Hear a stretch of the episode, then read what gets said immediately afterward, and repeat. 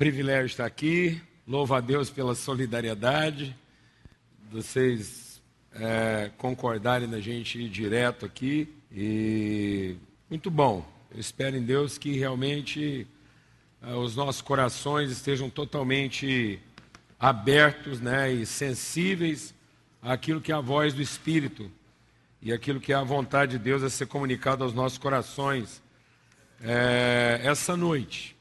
Eu não sei quantos sabem, eu vou compartilhar sobre um assunto aqui é, desafiador, diga-se de passagem, e o tema que eu quero compartilhar com vocês aqui é o Evangelho da Justiça e o Ministério Feminino, dar voz à presença da mulher na igreja. Glória a Deus.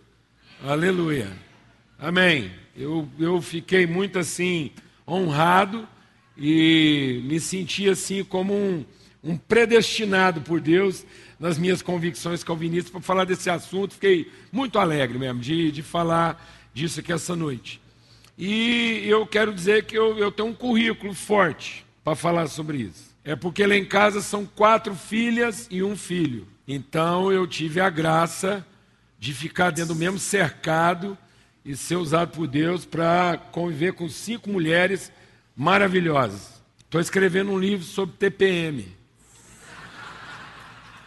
Porque enquanto as mulheres administram uma por mês, eu administrava cinco. Então eu entendo melhor disso do que muita gente aí. Eu me lembro quando foi para nossa filha mais nova, a caçula, nascer. Já eram três filhas, um filho, meu filho mais velho, ele foi o primeiro.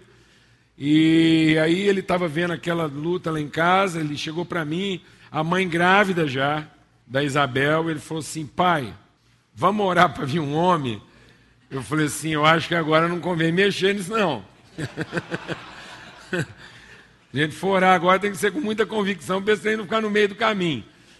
Mas vamos orar, que eu acho que já está pronto. Mas você crê, ele falou, vamos orar. Porque ele em casa estava de um jeito assim, amado. Vou explicar para você como é que era o negócio lá em casa. A gente foi pegando uma unção feminina lá em casa, que o, ca, o, ca, o, o cachorro era fêmea e o carro era perua. Minhas meninas quiseram coelho lá em casa. As inventantes queriam um coelho lá em casa. E eu fui no pet shop. Falei para o rapaz, falei assim, eu quero dois coelhos. Ele falou assim, isso aqui é macho ou fêmea? Eu falei assim, não vai fazer muita diferença. Tinha uma gaiola com 50 coelhos assim na nossa frente, filhotinho. Eu falei, não vai fazer diferença não, está de um jeito lá em casa, você pode enfiar a mão nessa gaiola aí, pegar dois coelhos, do jeito que você quiser, e vão ser duas fêmeas. Falei, o que, que é isso? Foi, rapaz, estou te falando. Ele enfiou a mão, pegou um, ó, oh, é fêmea. Eu estou te falando. Enfiou a mão de novo, ó, oh, é fêmea. Falei, rapaz, tem erro não. Né? Então, e não adiantou, meu filho orou, eu falei amém com ele, mas a Isabel já estava pronta, é maravilhosa.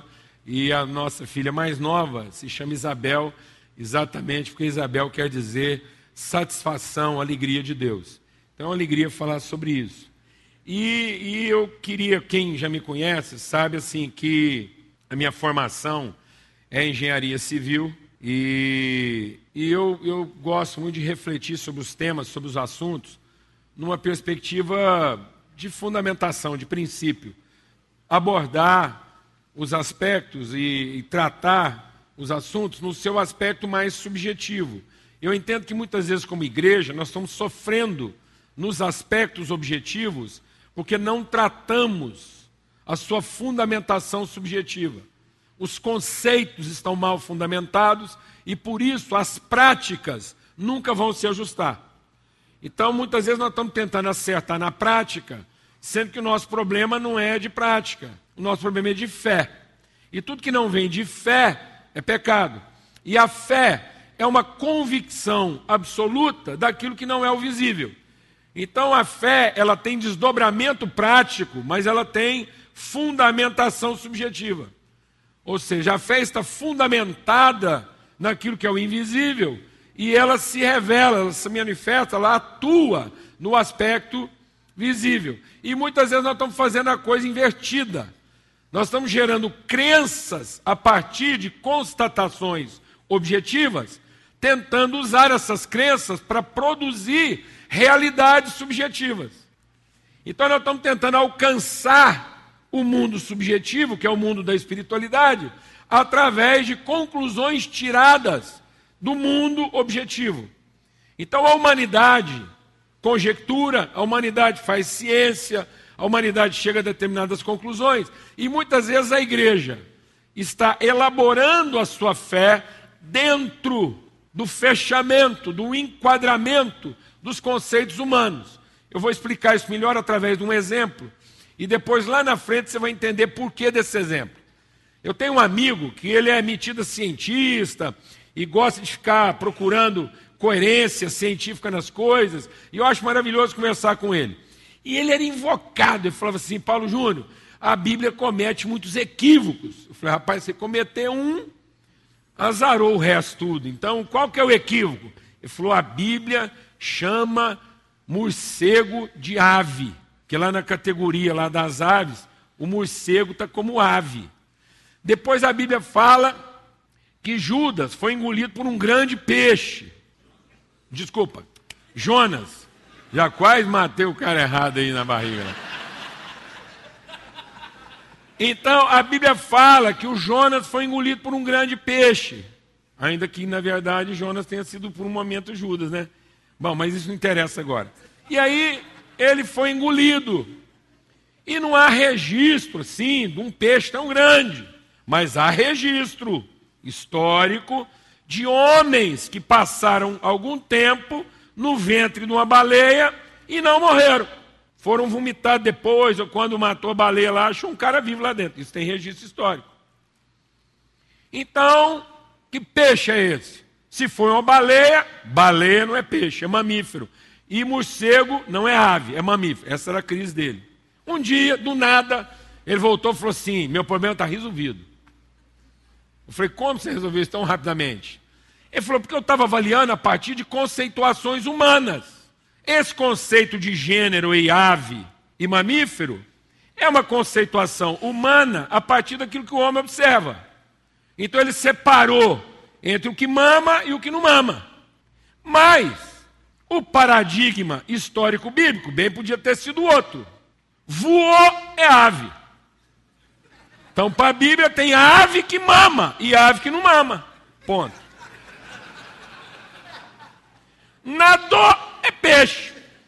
Tem peixe que mama e peixe que não mama. Rapaz, o cara resolveu um dilema. Você está vendo como é que às vezes a gente está refém de uma conceituação. São conceitos humanos. E nós não vamos experimentar a plenitude de Deus a partir da conceituação humana, mas a partir. Porque as conceituações humanas são relativas. Se eu usar o critério de voar, quem voa é ave. Se eu usar o critério de mamar, então o morcego não seria ave porque mama. Isso é relativo, não é absoluto. Amém, amados? E eu percebo que nessa discussão da missão integral, nós corremos o risco de tentar conceituar a nossa missão na sua íntegra, tentando também trabalhar a visão da missão e da sua integralidade a partir de conceitos humanos.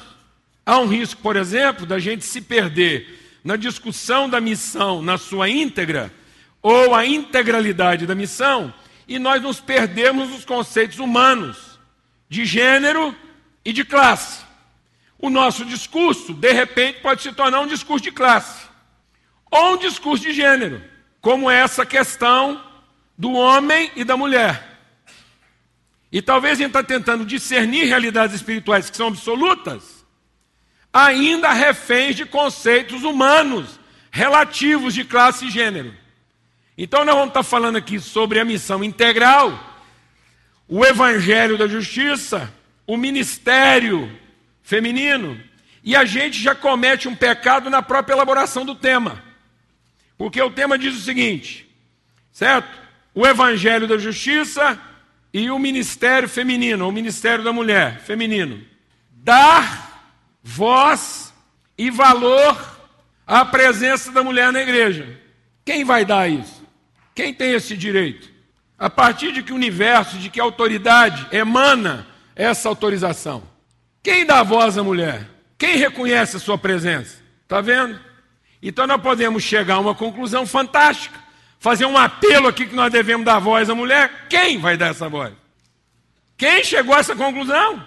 Os homens. É que finalmente concluíram que na igreja deles, as mulheres também vão receber o favor e devem ser gratas para o resto da vida. De que agora vocês finalmente, depois de a gente ficar aqui 40, agora são só 30, orando e buscando Deus, o Espírito Santo vai falar a todos os corações, e as mulheres que estão aqui vão receber o presente, a dádiva e a redenção de ter voz e presença que até hoje não tinha, de nada. Vocês não precisam me agradecer por isso. Está vendo, amados? O que está que que tá normatizando nossos conceitos? Vamos abrir a Bíblia lá, em Gênesis, no capítulo 1. Porque a gente não vai entender o propósito de Deus se não entendê-lo a partir do seu princípio. E a gente tem um problema, por exemplo, na narrativa bíblica. Eu tenho percebido que, às vezes, a, a, a nossa leitura da narrativa bíblica ela está muito mais voltada para uma, um desejo de satisfação das nossas carências e da nossa curiosidade do que propriamente o nosso desejo de, de encontrar conhecimento, encontrar revelação.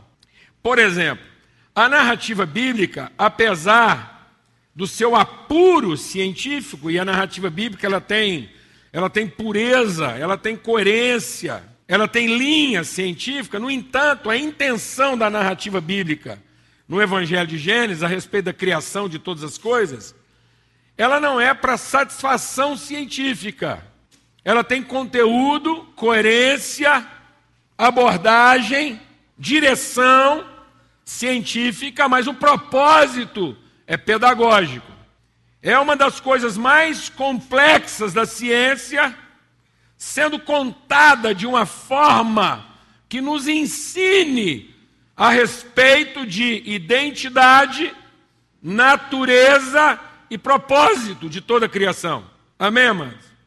E aí, quando vai falar da narrativa bíblica do homem, do ser humano, o, o texto usa uma sequência de verbos que, para mim, na engenharia é fantástica. Porque ele começa dizendo: então, quando chegou o momento do homem na construção do processo criativo, quando chega nesse momento, diz Deus: façamos o homem a nossa imagem, conforme a nossa semelhança. E quais seriam os atributos e condições que esse homem, artigo singular definido? Então Deus está criando o gênero humano. Masculino e feminino não são gêneros, são estados e condições de um mesmo gênero. O gênero humano.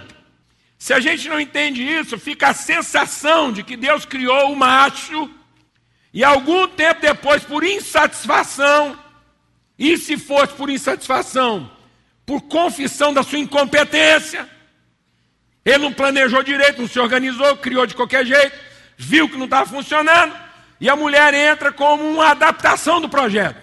Quem está entendendo o que eu estou falando aqui? Não. Deus diz: façamos o homem. É tanto assim que lá em Gênesis, no capítulo 5, diz que Deus, quando os criou, os chamou de Adão. Então o ser humano não tinha dois nomes, tinha um nome, porque Deus estava criando a pessoa na sua condição relacional. Porque, como esse homem criado por Deus tem que traduzir de maneira visível sua semelhança invisível, nós estamos falando de um Deus criador relacional. O Deus que está criando o homem não é uma individualidade. O Deus que está criando o homem é uma pessoa nas suas relações: Pai, Filho e Espírito Santo. Então nós não estamos falando de um Deus individual, não estamos falando de um Deus pessoal. Um Deus que optou para si mesmo a forma de existência que esse Deus determinou para si próprio. É uma forma de existência relacional, interdependente. Um Deus livre, mas não emancipado. Glória a Deus, irmão. Aleluia. Então ele vai criar um ser igualmente o quê?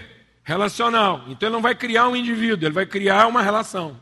Aí a gente começa a entender que Deus só pode ser revelado, conhecido e manifesto não através de um indivíduo, mas através de uma relação.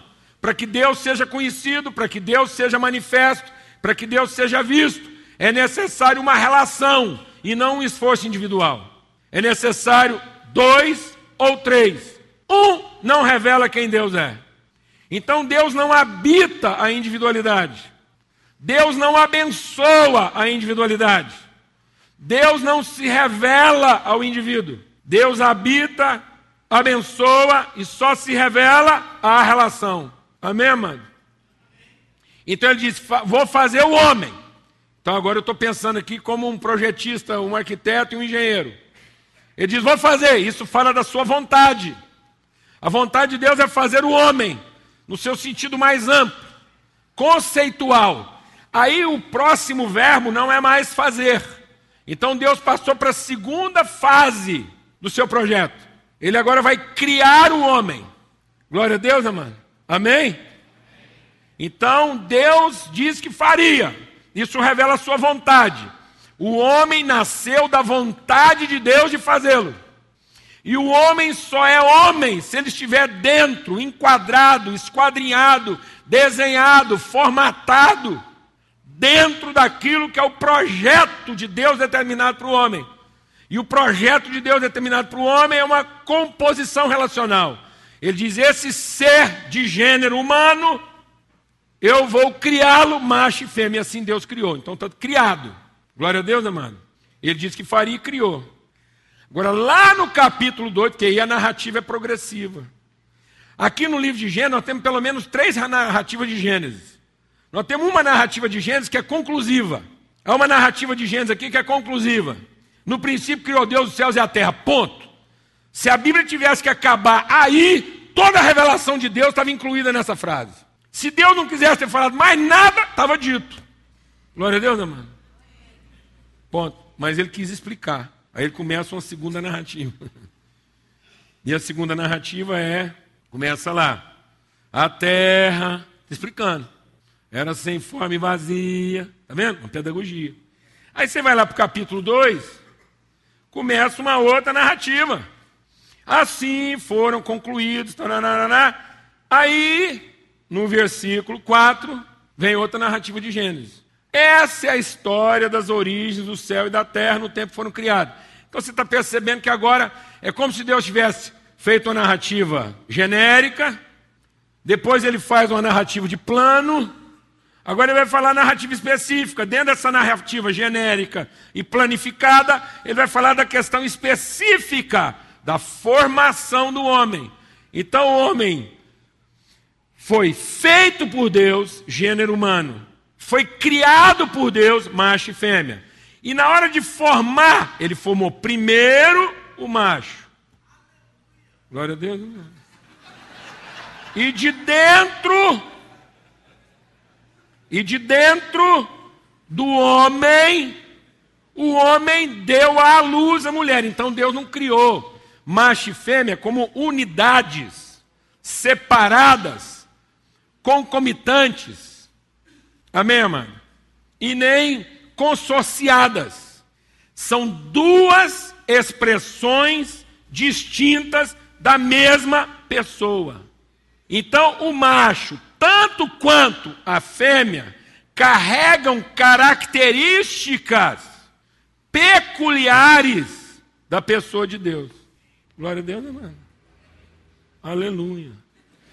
Foi o pecado que transformou a personalidade em culto da individualidade. O pecado nos impediu de pensar como pessoa e nos levou a pensar como indivíduos. O pecado fez com que o homem tentasse ser pleno na individualidade humana masculina e a mulher tentasse ser plena na individualidade feminina. Nem homem nem mulher vão ser plenos na sua individualidade. Glória a Deus, né, irmão? Só haverá plenitude da revelação de Deus na perspectiva em que um tem consciência na forma como os atributos de Deus na vida dele cooperam na construção e no desenvolvimento do outro, na consciência de como os seus atributos revelam a mesma natureza de Deus. Então, os atributos do homem não são a favor do homem. Os atributos do homem são para que na relação a mulher conheça na relação, através do testemunho do homem, a plenitude de Deus revelada no ser. Glória a Deus, irmão. Amém. Aleluia. Então, não é a forma como eu desenvolvo a minha individualidade, mas é a forma como eu desenvolvo a minha personalidade. Personalidade não é a consciência da individualidade. Personalidade é a forma sadia como a minha consciência relacional orienta as, as minhas peculiaridades. Então, como homem, eu sou portador de algumas peculiaridades que contribuem na construção da personalidade. Eu vou ter uma crise de personalidade quando eu achar que a minha individualidade é um todo, porque eu vou achar que eu posso ser completo em mim mesmo. Quem está entendendo isso? Amém, irmãos? Então, isso ajuda a gente a trabalhar aqui alguns conceitos que são importantes nessa questão, que eu acho que não dá para falar da questão do ministério feminino sem falar do ministério humano, relacional. A coisa não está complicada porque a mulher está sem voz. A coisa está complicada porque homens e mulheres estão sofrendo uma crise de personalidade, a ponto do homem achar que é ele que dá à mulher alguma coisa. E isso tem a ver, inclusive, com os nossos conceitos de integralidade na missão. Então a gente vai tratar de algumas coisas aqui que tem a ver, inclusive, com o nosso conceito de missão integral. Vale dizer, por exemplo, que a figura salvadora o nosso Salvador, o seu Salvador e o meu Salvador, não é o indivíduo Jesus. O nosso Salvador é a pessoa de Cristo. Jesus só se torna um Salvador porque o indivíduo Jesus revelou sua consciência de pessoa, tornando-se o Cristo na medida em que ele deu a vida para salvar o outro e não a si mesmo. Glória a Deus, irmão. Tudo que o diabo fez, era a tentativa de aterrorizar o indivíduo Jesus, para que no fim ele salvasse quem? Ele mesmo. E ele não se tornasse o Cristo. Você veja, o nosso Salvador é uma pessoa formada de estado masculino e estado feminino no mesmo gênero humano. Porque ele é uma pessoa que tem cabeça de homem e corpo de mulher. Aí você dorme com esse barulho. Porque o corpo dele é uma mulher, mas a cabeça dele é homem. Aleluia. Porque eu sou salvo na relação de Cristo com a igreja. Por isso tem muita gente tentando se salvar apegado a Jesus e não vai se salvar, porque não tem consciência de igreja.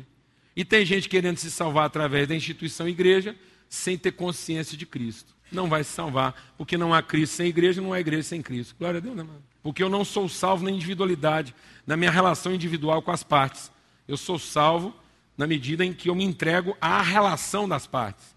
Por isso que Jesus, quando vem resgatar Pedro, fala: Pedro, a sua relação comigo está boa. O indivíduo se ama. Você não ama, é a comunhão. Está vendo, mano? Então nós não temos problema com Deus, nós temos problema com a relação. E nós estamos querendo ser salvos sem a relação. Glória a Deus. Amém? Aleluia. Então, o primeiro conceito que a gente queria trabalhar aqui. o primeiro conceito que a gente queria trabalhar aqui essa noite, rapidamente, é o nosso conceito de justiça. Amado, do jeito que nós estamos pensando em justiça, não vai ter justiça no mundo, não. Porque nós estamos pensando em justiça como a contemplação do direito, e não como a consciência da relação. Nós estamos achando que justiça é contemplar o direito do pobre. É o rico ceder o direito dele em favor do pobre. Nenhum dos dois tem direito, mano. A justiça está em que ambos tenham consciência um do outro. Glória a Deus, né, mano? E se relacionem de forma justa. Amém? Então a nossa consciência de justiça está prejudicada porque ela não envolve consciência de relação, ela apenas envolve o senso de benefício. Nós estamos achando que em ceder o benefício, nós vamos fazer justiça. Como se a mera distribuição do recurso fosse tornar a sociedade equalitária. Então a gente transfere o bem, mas não gera o vínculo. Amém, amado? Então não há justiça na mera transmissão do bem. Só haverá justiça quando houver uma consciência de bem. Amém? Quando eu entender, amados, que o que transforma a sociedade não é senso de direito, mas é consciência de responsabilidade. A palavra de Deus diz: qual é o nosso conceito de rico? Qual é o seu conceito de rico? Sabe qual é o conceito de rico da palavra de Deus? É aquele que tem bens nesse mundo. Não falou nem quanto. Então, rico é aquele que se julga dono de alguma coisa. Toda pessoa que é dona de alguma coisa, seja uma caneta bique, e ele acha que ele está fazendo o maior favor do mundo, em dar uma caneta bique para um pobre, esse cara é um soberbo, é um equivocado, e ele pode perder o seu senso, a sua consciência de salvação por causa de uma caneta bique, não precisa nem ser muito dinheiro. Porque a palavra de Deus diz assim: aquele que tendo algum tipo de bem nesse mundo, vê seu irmão, não é o pobre, vê seu irmão em dificuldade e não comunga com ele sua dificuldade, não viu Deus. E nós estamos fazendo justiça quase que por culpa. Nós estamos achando que ceder o direito nos dará mais direito. Isso não é justiça, mas isso é barganha sofisticada.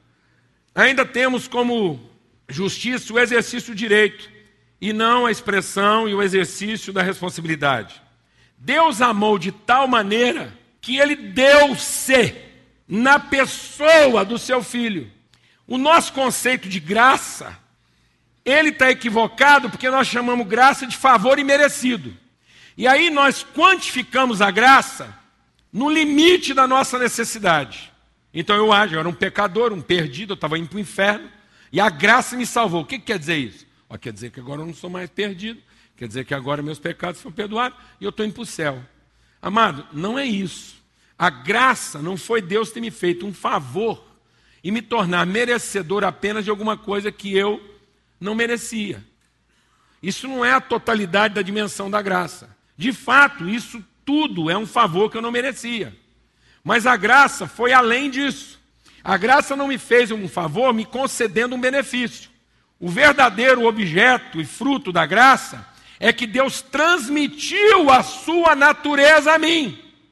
De modo que agora eu comungo a essência de Deus. Eu partilho do que Deus é. E Deus não apenas me amou, mas me deu agora as condições de amar tanto e como Ele. Isso é a graça. A palavra de Deus diz que em Cristo até principados e potestades subsistem. Tudo subsiste em Cristo, até os principados e potestades. Isso quer dizer o seguinte: o diabo, para sobreviver, come na mão de quem?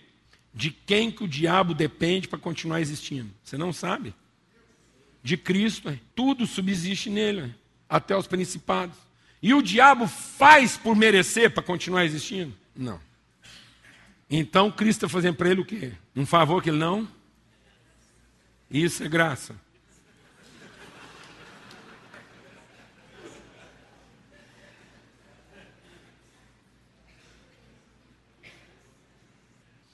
Isso quer dizer o seguinte, mano. Você sabe por que, que as pessoas serão condenadas? As pessoas não serão condenadas pelas maldições. As pessoas são, serão condenadas por todos os favores que elas receberam e que não foram suficientes para transformar a sua consciência. Você entendeu isso? Amém, mano? Então a graça salva, não porque ela me faz um favor. A graça salva porque ao fazer esse favor, ela me dá a possibilidade de eu ser transformado no quê?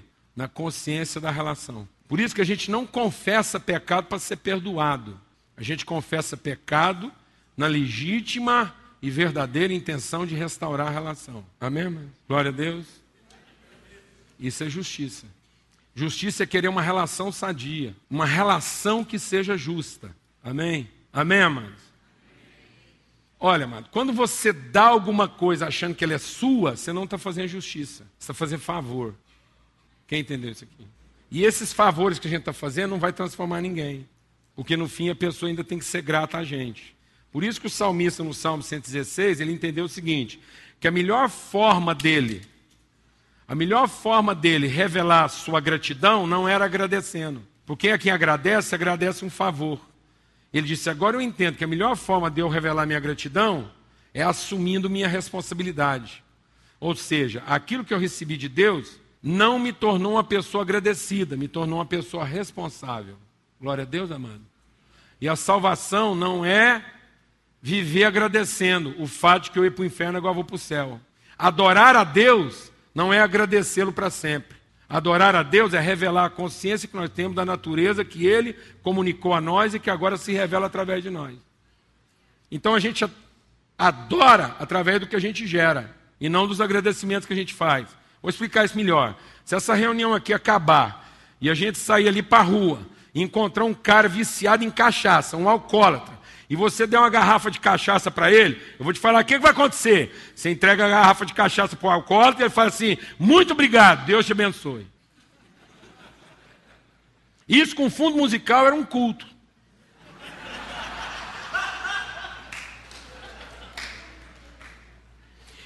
E se você mantiver a rotina da cachaça, você monta uma igreja. Mas isso não vai transformar a vida dele. Quem entendeu isso aqui? Mas ele é agradecido. Ele vai falar bem de você pro resto da vida. Ainda vai orar para que Deus te abençoe. Para não faltar cachaça para ele. Mas isso não vai tornar ele uma pessoa consciente. Justiça não é para minorar a desgraça. Justiça é para desenvolver a consciência. A consciência da relação que justifica Justifica no sentido de validar e justifica no sentido de ajustar o ser humano. Glória a Deus, amado. Então, uma vez que a gente está entendendo esse senso de justiça, a gente precisa melhorar nossa, essa coisa do dar. Porque aí a gente vem e fala aqui, vamos dar à mulher. Essa coisa de dar fica parecendo que eu tenho um direito e agora eu vou, eu vou abrir mão de parte desse direito e ela também vai ter um pedaço desse direito. Do jeito que nós estamos trabalhando esse senso de justiça, me permite eu falar aqui com muita franqueza, mas o horário permite. Então, assim, esse senso de justiça que nós estamos vivendo, fica parecendo que só haverá justiça se a gente der um pênis para a mulher e uma vagina para o homem. Porque agora as mulheres também vão ter pênis os homens também vão ter vagina, eles vão saber como é que funciona e elas também vão ter o poder que não tinha. Quem está entendendo o que eu estou falando aqui, amado? O que, que o homem dá à mulher? Esse dar de Deus, deu seu filho, para que isso gerasse em nós uma convicção, uma fé. Deus deu o seu filho para formar uma consciência. E essa consciência fosse geradora de vida. Então o que, que o homem dá à mulher? Sua vida, seu dom, sua consciência de representatividade de Deus. Aquilo que eu tenho como homem, que são meus atributos de homem, de macho, do que for, esses atributos não me pertencem, eles estão a serviço da construção do ser. E quando eu dou isso, eu dou como quem induz, como quem promove, como quem catalisa, como quem estimula, como quem oportuniza que essa pessoa que recebe se torne mais consciente de si e da sua relação. Então eu não dou um pênis para a mulher, eu dou uma semente. De modo que essa semente contempla na vida dela todo o seu potencial de concepção. Ela vai se tornar plenamente consciente dos seus atributos. E o que, que a mulher dá para o homem? Não é uma vagina, é uma condição conceptiva. De modo que o homem na relação tenha consciência da sua capacidade, do seu dom gerador o que, que ele é capaz de materializar. E assim a pessoa gera os frutos de Deus numa relação bendita. Amém, amado? Então isso não é uma competição de funções. Isso não é uma disputa de papéis. Nós não estamos aqui para disputar papéis, mas para induzir. É maravilhoso esse conceito da indução à luz. A relação que dá à luz é uma relação indutiva. É uma relação. É tão interessante isso, porque no inglês o verbo é ber. Aquele verbo que fala, irmãos, suportai-vos uns aos outros. Ou seja, empreste, dedique, entregue, oferte a sua vida na promoção do outro. É o verbo ber, que é o mesmo verbo ber da árvore que ber fruto, que é o mesmo verbo da mulher que no seu ventre ber um filho, que é o mesmo verbo daquela bolinha que vai lá no rolamento, que é uma estrutura de sustentação que não inibe, não imobiliza, mas que ao mesmo tempo que sustenta, promove, estimula, incrementa o movimento. Então não há política de esquerda, política de direita. Direita e esquerda são aspectos distintos da mesma pessoa. Uma política de esquerda vai gerar um povo com necessidades especiais. Uma política de direita vai gerar a mesma coisa. O que é uma balança, amados? A balança é uma expressão de extremos que convivem numa relação de verdade, de modo que as inflexões de um extremo afetam o outro e nós temos um equilíbrio dinâmico e não estático. Homem e mulher se relacionam num equilíbrio dinâmico, é o equilíbrio do movimento. Correia a carreira que está proposta, de modo que quando uma parte se movimenta para avançar, ela conta com o apoio da outra. E isso é uma alternância de funções e não uma troca de papéis. Porque no fim quem se movimenta é a pessoa e não o indivíduo. Não há conflito, não há separação. É um se dando. Nós estamos confundindo autoridade com poder. Homem e mulher têm a mesma autoridade e poderes distintos para funções distintas. E o fato de nós termos poderes distintos não quer dizer que nós somos distintos em autoridade. Porque a autoridade está na consciência do que eu represento e não na competência que eu tenho para um determinado serviço. O homem tem o poder de ejacular e a mulher tem o poder de conceber. E, ambos têm a autoridade de gerar e não geram um sem o outro, amém, amados? Me perdoa avançar da hora aí, mas eu vou avançar aqui mais uns 15 minutos só, se Deus quiser. E para concluir, um outro conceito, esse conceito de justiça, de dar, porque o texto é isso, né? O Evangelho da Justiça, Ministério Feminino para dar. E aí, esse, o nosso conceito de justiça equivocado fere o nosso conceito de dar. E o nosso conceito de dar fere o nosso conceito de parte de todo. Nós estamos com um problema grave, porque nós estamos tentando dar totalidade à parte, sendo que a parte nunca será todo. A salvação da parte está na consciência do todo. A gente foi tão cruel nisso que a gente acha que uma pessoa pode ser salva individualmente. Nós estamos ensinando as pessoas a salvarem-se individualmente. De modo que quando uma pessoa pensa que a salvação dele está em ter certeza da sua própria salvação, isso é satânico. Porque a verdadeira certeza da salvação deveria estar no fato de que agora eu tenho certeza que eu sou instrumento de salvação dos outros. De modo que eu não me ocupo da minha própria salvação. Glória a Deus, amado de modo que eu seja tão salvo que eu possa pensar o tempo todo na salvação dos outros. Aleluia, meu irmão. De modo que quando o texto diz lá, salvem-se, eu jamais pensaria em salvar mim mesmo, amém? Glória a Deus, irmão. Então o homem vive para salvar quem, amado? A mulher, a família, os irmãos, a sociedade. E a mulher vive para quê, amado? Para salvar o homem, a família, a sociedade. Porque essa salvação é através, não é em favor de. Glória a Deus, amado. De modo que por que, que Deus tem todo o direito? Porque Deus tem todo consciência de todo. Então, o direito não emana do sentimento da parte. Só haverá direito como expressão legítima de justiça quando houver absoluta consciência de todo.